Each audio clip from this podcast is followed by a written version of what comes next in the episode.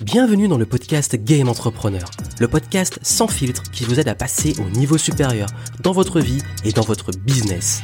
Ici Joanne Yangting, ma mission est de vous aider à gagner en clarté sur vos actions pour gagner en liberté et en impact afin de cultiver votre plus haut niveau d'excellence. C'est l'esprit Game Entrepreneur, voir la vie et le business comme un jeu.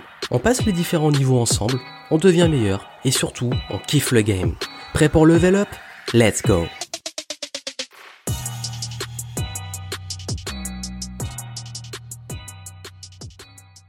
Entrepreneur indépendant, il y a cinq choses que vous devez absolument arrêter. C'est primordial, c'est ce qui vous retient de ne pas être là où vous voulez que votre business soit en termes de résultats et vous en tant que personne, en tant qu'entrepreneur accompli et épanoui.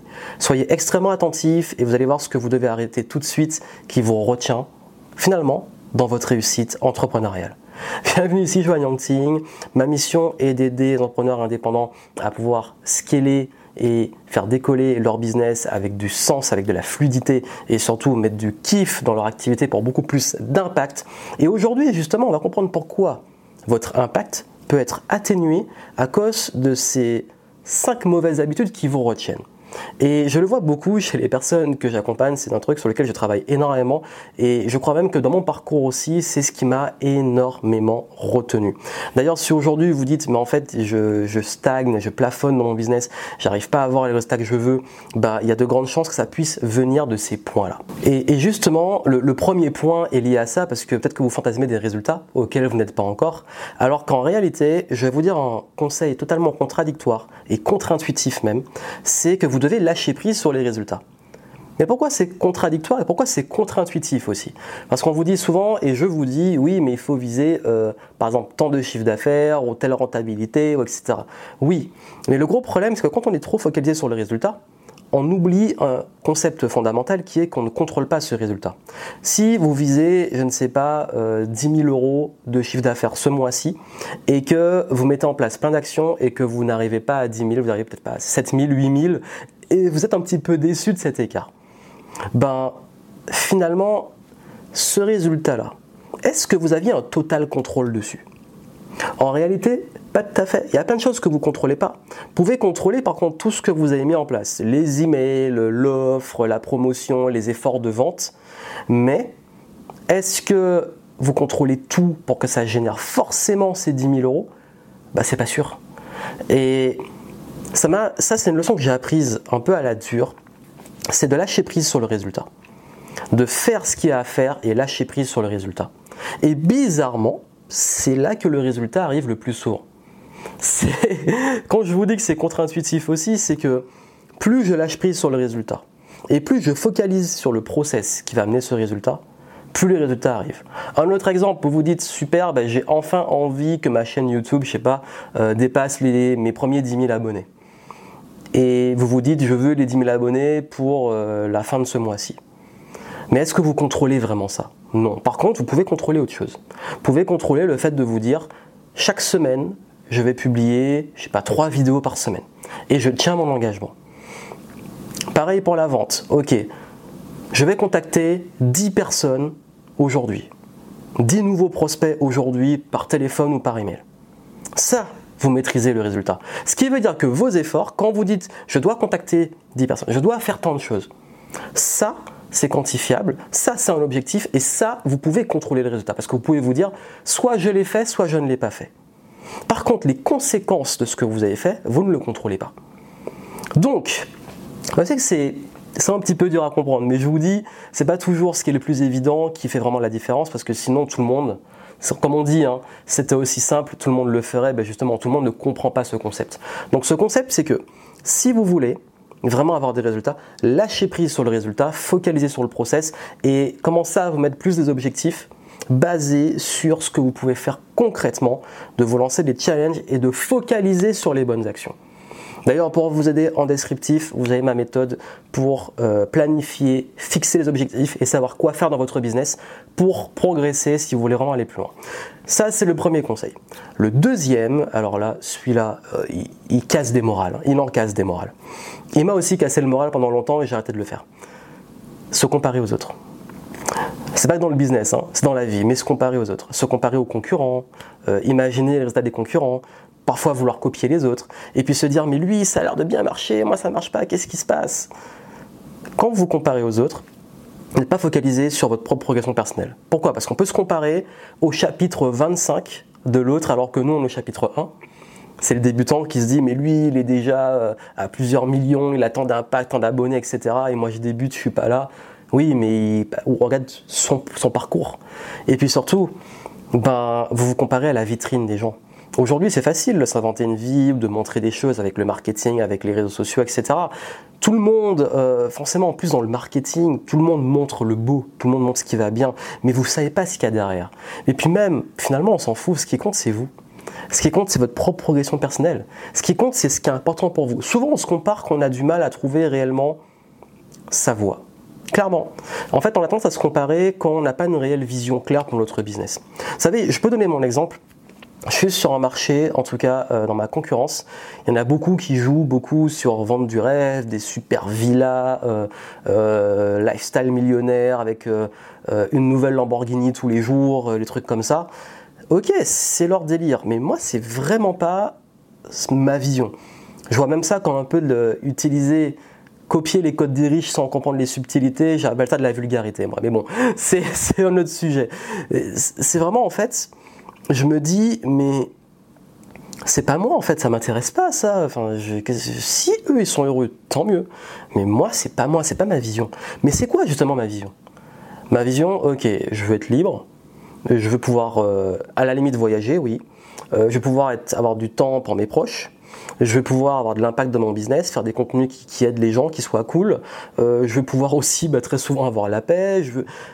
Tout ce qui est important pour moi, je le liste. Et je me dis, bah, ok, aujourd'hui, je, si je, je, fais les choses, c'est dans cette vision-là. Mais je vais pas me frustrer de pas être comme d'autres à qui je pourrais me comparer parce que c'est pas ce qui m'attire dans la vie. Et beaucoup se comparent et aussi modélisent et se créent des modèles de réussite où ils vont suivre euh, finalement les modèles des autres et se rendre compte qu'ils sont pas heureux combien se lancent dans le business ou veulent devenir riches facilement et se rendent compte finalement qu'ils sont encore plus malheureux qu'avant? En fait, c'est ça le truc. Donc savoir ce qui est important pour vous, savoir c'est quoi votre vision, c'est quoi où vous voulez aller, qu'est-ce qui est important, quelles sont vos valeurs, et de vivre aligné avec ça, ça sera beaucoup mieux et ça vous va réduire ce truc de vous comparer aux autres.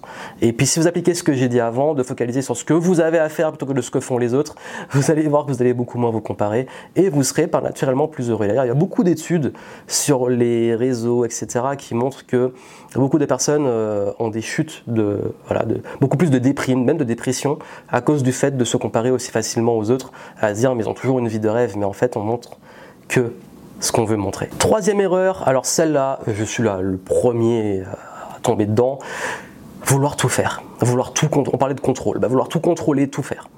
Il y a plein de choses sur lesquelles vous n'êtes pas bon. Ça peut être l'administratif, la technique, euh, peut-être, euh, je sais pas, le, pas bon en vidéo, je sais pas, vous n'avez pas envie d'apprendre.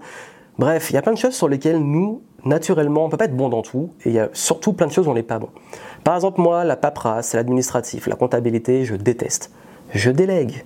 Il euh, y a plein de trucs que j'aime pas faire, sur lesquels je suis pas bon, bah, je le fais pas. Et je prends quelqu'un pour le faire. Mais le truc, c'est que quand vous passez beaucoup de temps à faire des choses que vous n'aimez pas et que vous n'êtes pas censé faire, vous vous épuisez. Vous, c'est de l'énergie qui n'est pas allouée à votre réelle valeur ajoutée, là où vous êtes bon et ce que vous aimez faire.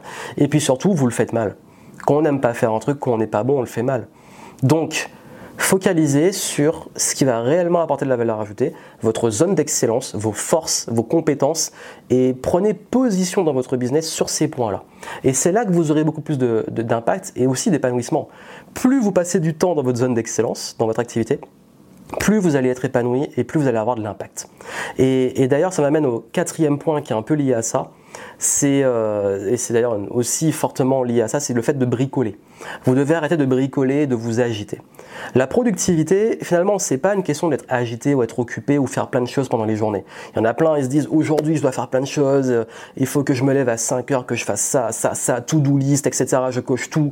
Euh, ensuite j'ai des meetings, etc. Super, bravo. Ok, maintenant concrètement, de façon factuelle, est-ce que tu avances réellement?